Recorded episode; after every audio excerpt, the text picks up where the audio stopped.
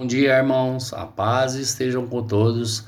Aqui é o pastor Walter em mais um devocional Edificai, dia 9 de 10 de 2021. E o tema de hoje, por que Jesus usava a parábola e a parábola do semeador? Marcos capítulo 4, versículo do 1 ao 20.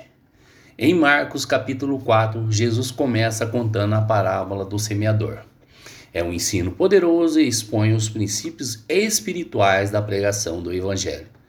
Na parábola do semeador, vemos que o método de Jesus explicar as coisas do reino é uma janela aberta para uns e uma porta fechada para outros. Esse mistério é revelado a uns e encoberto a outros. Nesse caso, Jesus estava se referindo aos fariseus e os seus seguidores, que eram pessoas endurecidas de coração. Jesus começa com ouvir e termina com quem tem ouvidos para ouvir, ouça. Essa frase, quem tem ouvidos, versículo 9, no final de sua parábola, pode indicar que é necessária muita atenção e reflexão para compreender o significado da parábola. Contudo, verdadeiramente é o Espírito Santo que dá às pessoas ouvidos para ouvir as verdades espirituais. A parábola do semeador revela por que Jesus não se impressionava com as multidões que o seguiam. A maioria daquelas pessoas que o seguia não produziria frutos dignos de arrependimento. Seus corações eram uma espécie de solo pobre. A semente e o semeador são os mesmos. A prosperidade de cada semente está diretamente ligada à terra em que são cultivadas. A semeadura atrai imediatamente a Satanás.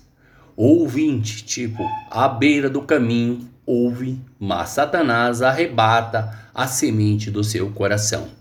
Satanás é um opositor da evangelização, onde o semeador sai a semear, ele sai para roubar a semente. A evangelização não é apenas um campo de semeadura, mas também um campo de batalha espiritual. O diabo cega o entendimento dos incrédulos.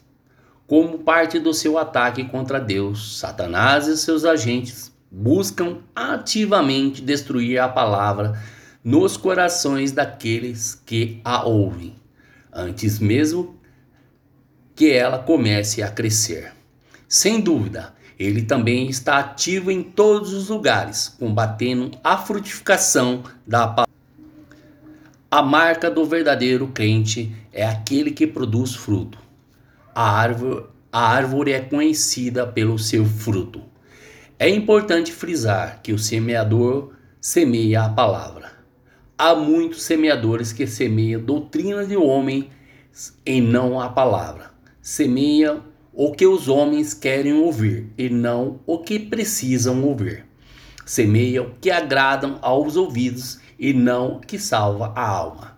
Essa semente pode parecer muito fértil, mas não produz frutos que permanecem para a vida eterna. Na parábola do semeador, vemos os diversos tipos de terrenos em que caem as sementes. Reparemos que as sementes brotam em todos os solos, menos no caminho. Embora brotem em todos os solos, somente no último tipo de solo que ela produz frutos. Assim deve ser os nossos corações e daqueles que recebem a palavra do Senhor, que são as sementes para transformarem nossas vidas e daqueles que querem a palavra do Senhor na sua vida.